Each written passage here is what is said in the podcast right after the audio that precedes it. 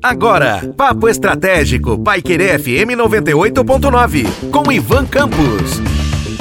Olá, aqui é Ivan Campos e falarei com vocês hoje no Papo Estratégico sobre pesquisa de satisfação, um instrumento que é bastante útil para que você, empresário de qualquer ramo e que possua uma empresa de qualquer porte, tenha condições então de medir a satisfação dos seus clientes e também é naturalmente direcionar a sua estratégia para que a satisfação deste cliente melhore, aumente ou então para reverter situações em que exista insatisfação.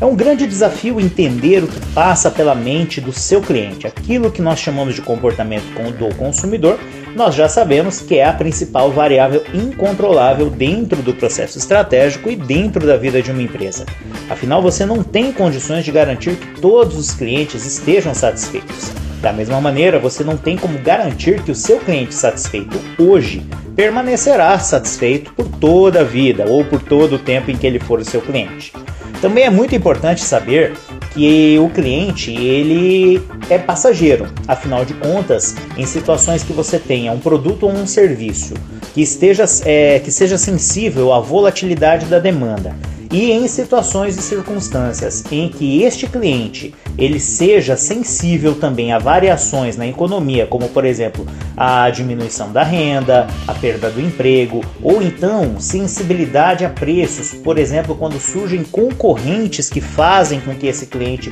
venha pensar sobre mudar o seu comportamento, passar a adquirir o produto ou serviço de outra marca ou de outra empresa, fazem com que você não tenha condições de garantir que esse seu cliente será seu para o resto da vida. Nesse sentido, saber como o cliente está em relação ao tipo de produto e serviço que você oferece, ao pós-venda, à sua assistência e mesmo às informações que são passadas no processo de venda, ao showroom, ou então no caso a experiência de compra, ou justamente no processo de degustação ou até mesmo no processo de consumo,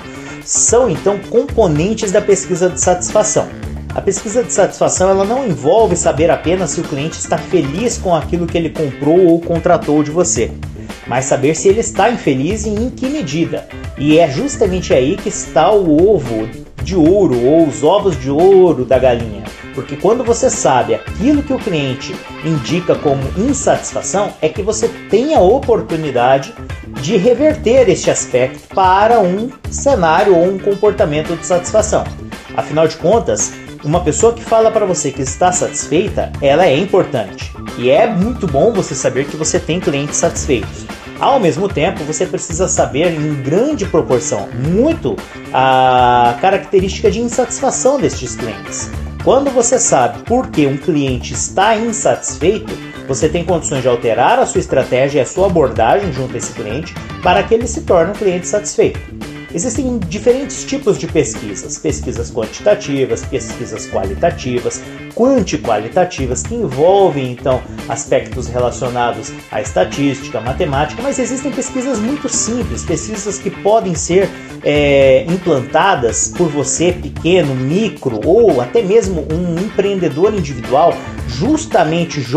para esse seu cliente final e que darão a você essa premissa, essa perspectiva de saber se o seu cliente está satisfeito ou não. E se ele não estiver, por quê? É, se você quiser, por exemplo, usar uma escala simples de Likert que vai de 1 a 5 para você saber o grau de satisfação do seu cliente, sendo 1 o cliente menos satisfeito, 5 aquele cliente mais satisfeito, e aí nesse sentido você usar ali uma folha impressa com algumas perguntas que sejam consideradas chave por você para que você identifique isso, já será então aí um insumo muito importante esse resultado dessa pesquisa para que você tenha condições então de desenvolver a sua estratégia ou mudar a sua estratégia. A mesma coisa quando a gente usa pesquisas do tipo NPS, né, que é o Net Promotion Score. Quando a gente tem ali a redução dos promotores, que são aqueles que falam bem da empresa de determinado aspecto do seu negócio, em relação aos detratores, que são aqueles que falariam mal do seu negócio por algum motivo, nós temos condições de entender ali qual número, qual percentual é maior em termos de promotores para detratores e em que medida eu preciso alterar determinados pontos das perguntas. A escala é simples também, ela pode ir de 1 a 5 ou de 1 a 10. E aí você tem que considerar aqueles que falam bem, então com a pontuação máxima, que seria aí nesse caso o 4 5 para uma escala de 1 a 5, e os que falam mal, na escala de 1 a 5, aqueles que estariam respondendo com 1 e 2. E você desconsidera o pessoal do meio, que é o pessoal indiferente, que está feliz ou infeliz, mas que ainda não se decidiu. Se a escala for de 1 a 10, as respostas válidas são daqueles respondentes positivamente 9 e 10, negativamente de 1 a 3, e ali no miolo de 4 a 7 você não sabe o que a pessoa está pensando, então você também desconsidera. Esta, esta também é uma instrumentação básica que pode ser feita até mesmo nas folhinhas impressas no seu estabelecimento comercial ou via e-mail ou outros é, recursos, como inclusive apps, se você precisar trabalhar essa questão junto aos seus clientes. O importante é você não deixar de buscar essa informação, é a informação relacionada à satisfação, e a pesquisa é o seu instrumento e é o que te dará bases para que você tenha condições de mudar a sua estratégia ou reagir a problemas. Um forte abraço e até a próxima. Você ouviu Papo Estratégico, Paiquerê FM 98.9, com Ivan Campos.